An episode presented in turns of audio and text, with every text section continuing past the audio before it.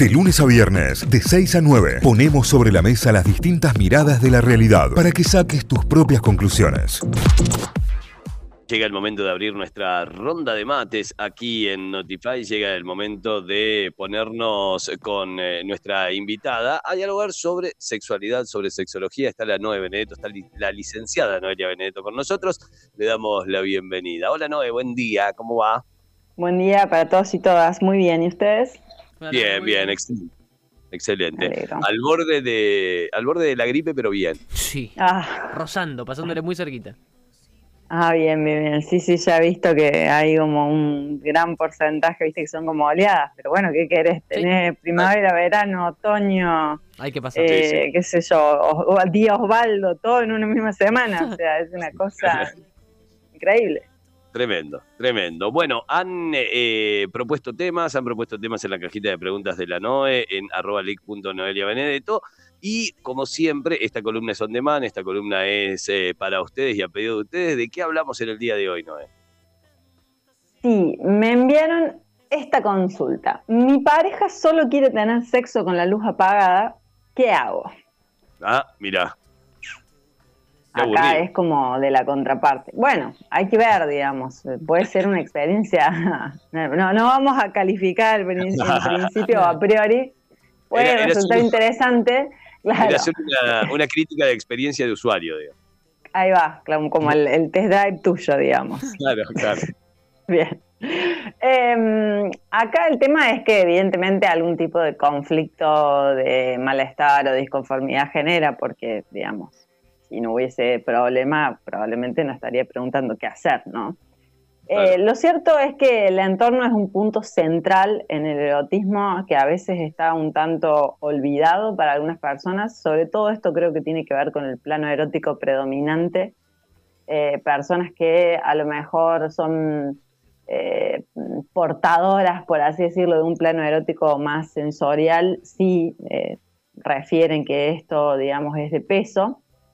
Eh, pero a de todo el contexto hay un factor que puede variar muchísimo según las preferencias de cada persona y generar una brecha, que es el tema de la luz. ¿sí? Bien. La iluminación es un aspecto muy determinante al momento de disfrutar y de experimentar placer, es decir, puede potenciar la experiencia o inhibir la misma. Entonces, eh, dado que eh, el sexo es en sí, ante todo, una experiencia sensorial, hay quienes tienen jerarquizados algunos sentidos más que otros y eh, por lo tanto van a referir diferentes experiencias. ¿sí? En este sentido, eh, el tema de la iluminación está relacionado con otras dos características, que es una cuestión que tiene que ver con el voyeurismo y el exhibicionismo. ¿sí?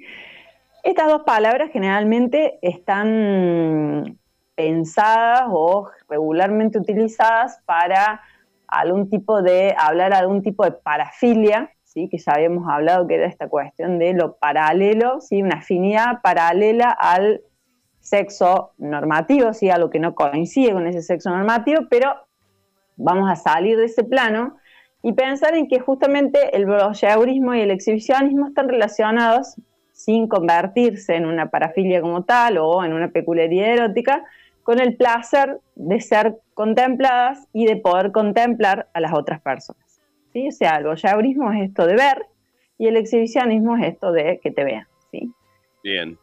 Hay personas que prefieren la luz apagada para potenciar la conexión con otros sentidos, ¿sí? Entonces yo saco el tema de la vista y automáticamente empieza a jugar con otra presencia, el tacto, el olfato, el fantaseo, que para mí es el sexto sentido.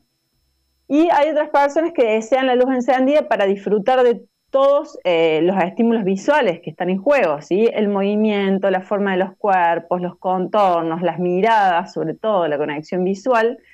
Y entonces se sienten más excitadas y pueden contemplar el cuerpo de la otra o de las otras personas durante el acto. ¿sí?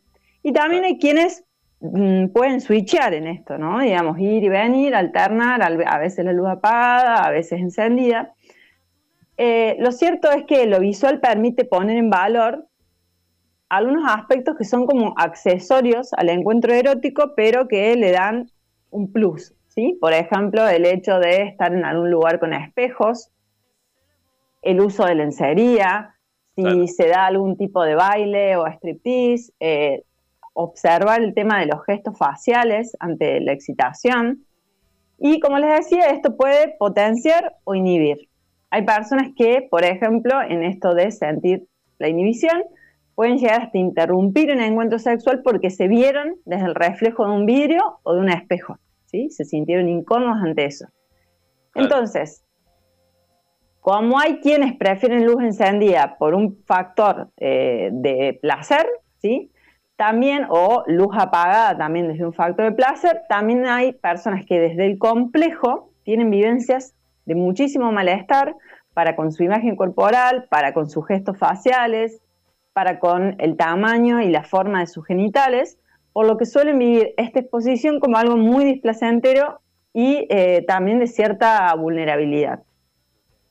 Obviamente que esto se da cuando existe algún tipo de inseguridad, algún problema de autoestima, alguna dificultad por no sentir eh, cierta comodidad con el cuerpo, eh, también registrar pudor ante la desnudez propia o ajena, y también están personas o situaciones en las que se da cierto rechazo hacia los vínculos porque no les creen que son deseadas.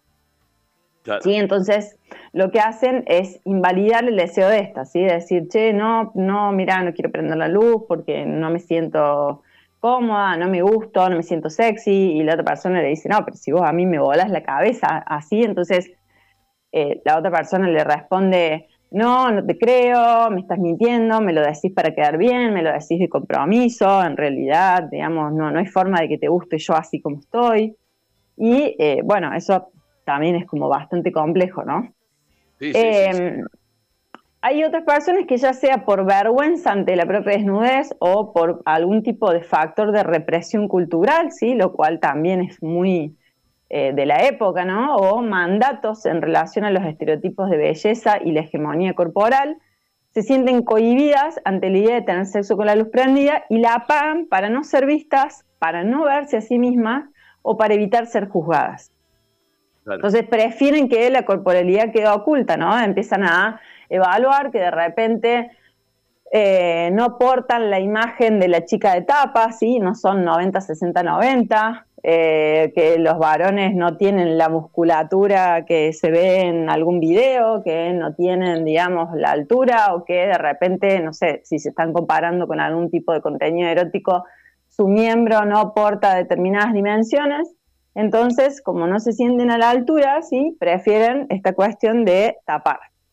Claro que hemos hablado en algún momento de un concepto que era el bloqueo sexual y también está muy relacionado con esto, porque gran parte de estas situaciones están eh, vinculadas a los bloqueos sexuales y obviamente que radican en una baja autoestima eh, de la persona que, digamos, está en, está en cuestión, que, que, le genera conflicto el tema esta de la iluminación. ¿sí? También puede darse que el encuentro sea de las primeras veces o bien ocasional, entonces hacerlo con la luz apagada puede resultarle más ameno y funcional a las partes porque todavía no se ha accedido o no se ha conformado a algún estatus de, confianza. Eh, esto puede permitir, digamos, que eh, las partes se sientan como más tranquilas, digamos, no tan evaluadas. Y a lo mejor para alguien que se considera insegura de por sí o que considera que todavía no tiene tanta experiencia lograda con esa persona, puede funcionar como un método para infundir cierta seguridad, ¿sí? como una especie de paliativo. La realidad es que esta persona nos pregunta qué hacer. ¿sí?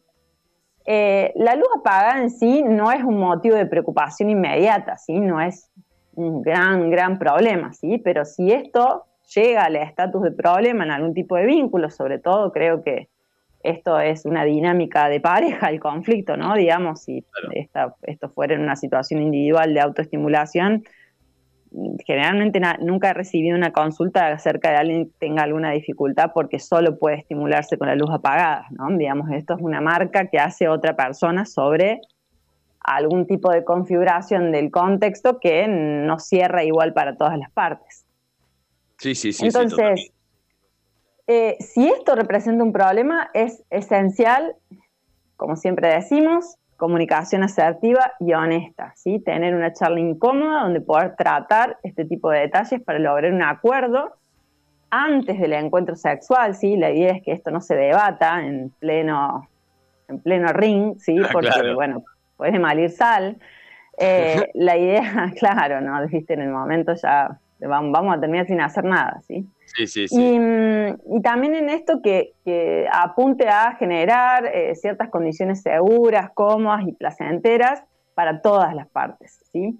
El diálogo va a ser básico para revisar que los, los, los escenarios y que todo el contenido de los escenarios sean consensuados y consentidos. Y también conversar acerca de las opciones que tenemos, de los miedos y aquello que les incomoda. ¿sí? Es decir, la persona puede darnos sus motivos por los cuales prefiere la luz apagada o a veces no. Simplemente decir, bueno, es esto y no me voy a explayar mucho más. ¿sí? Claro.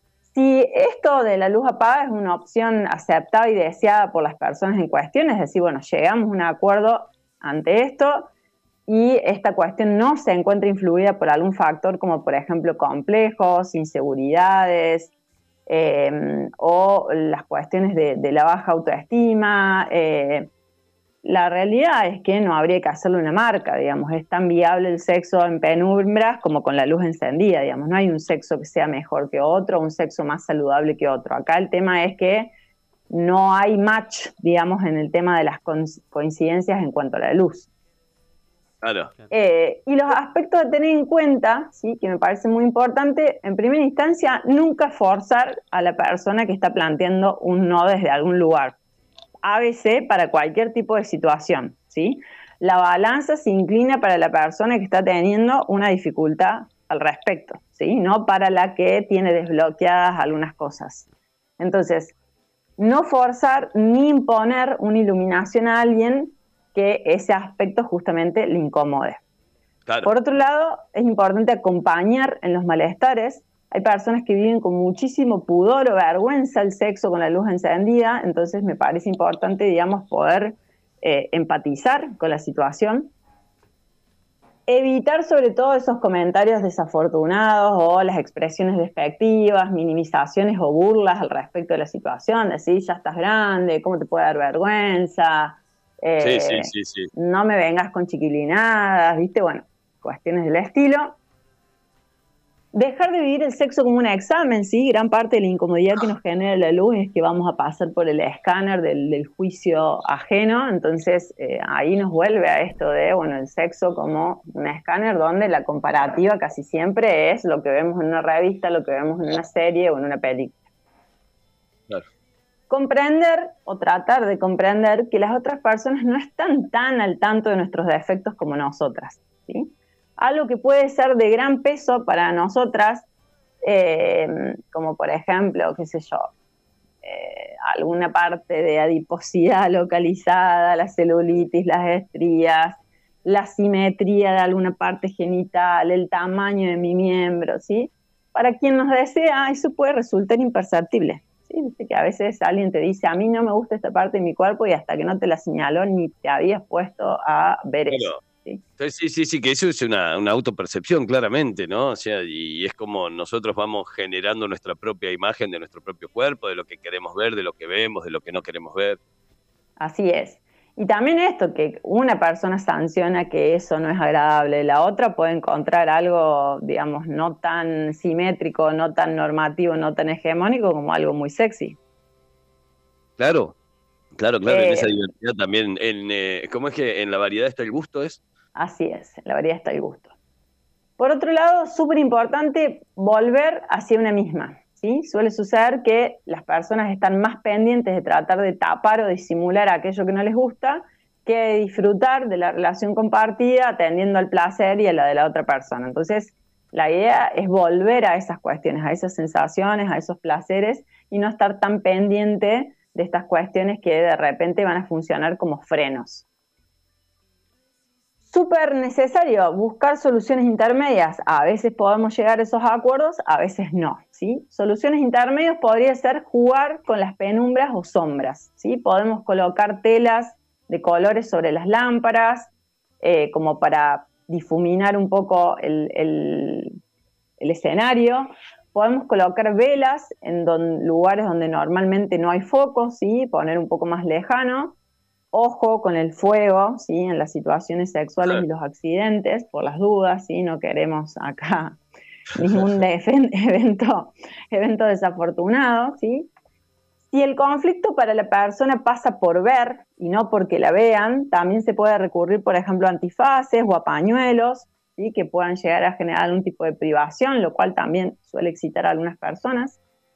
Eh, dejar de ver a la luz como una enemiga y poder verla como un elemento más de la escena que nos ayuda a generar cierto clima estético y erótico también.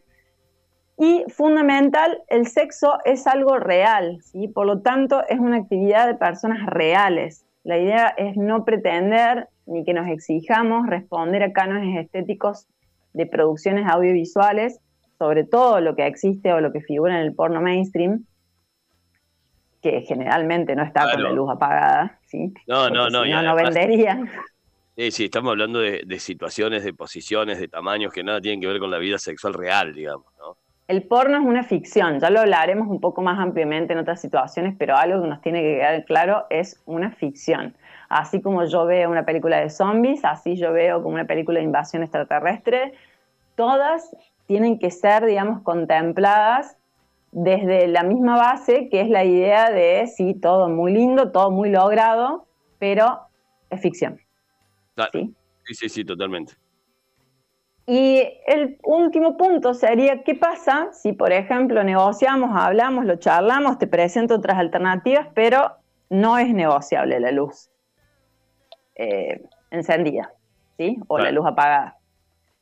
Em, uno de los principales motivos por los cuales las personas pueden llegar a tener sexo escondidas, como ya les dije, son los complejos físicos y los fantasmas que se asocian a eso, es decir, las posibilidades de eh, o las expectativas angustiadas que tengo de que por tal defecto esa persona me descarte por algún sentido, es decir, por alguna cuestión.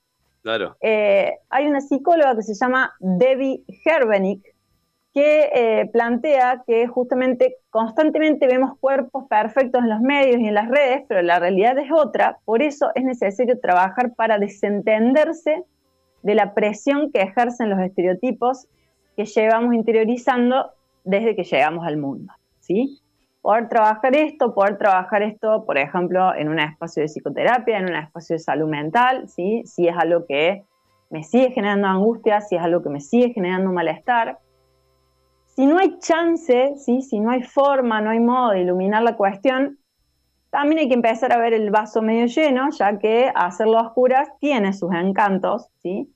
Al tener un sentido limitado vedado, ¿sí? A esto se le llama privación sensorial. De hecho, gran parte de la letra V del BDSM se basa en esto, ¿no? Digamos, la privación sensorial, la B que es de bondage, no es solamente las ataduras, sino también la privación de algún sentido, al, al, vos privar a la persona de un sentido, se le potencia el resto y esto da rienda libre a la imaginación, al fantaseo, se vuelve como mucho más intenso lo que yo puedo sensar con los sentidos que me quedaron libres.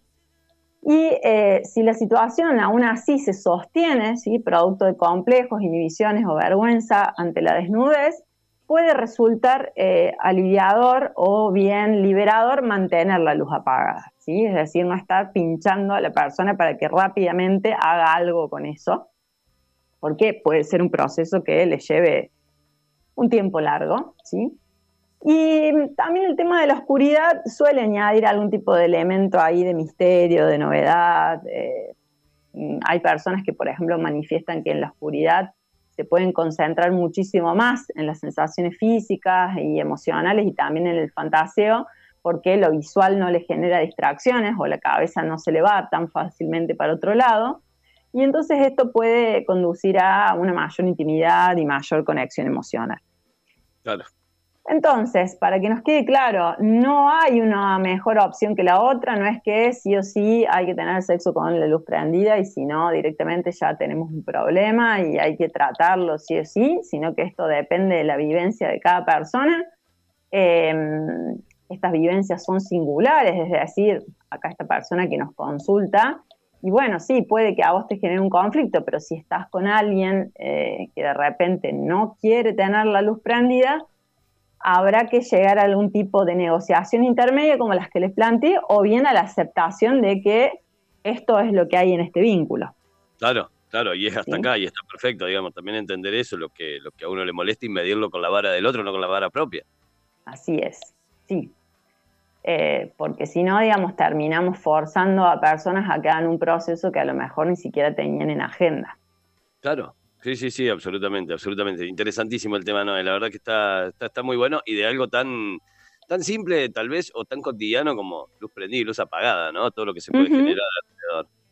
Todo lo que se descuelga detrás de eso, ¿sí? Porque, bueno, sí, la, la primera reacción es, uff, qué aburrimiento, qué, cuánto conservadurismo, ¿no? Digamos, pero detrás de estas cuestiones puede haber desde complejos hasta simplemente una preferencia, ¿no? De decir, mm, también en esto la idea es no, no cuestionar eh, ni de jerarquizar los gustos de las otras personas.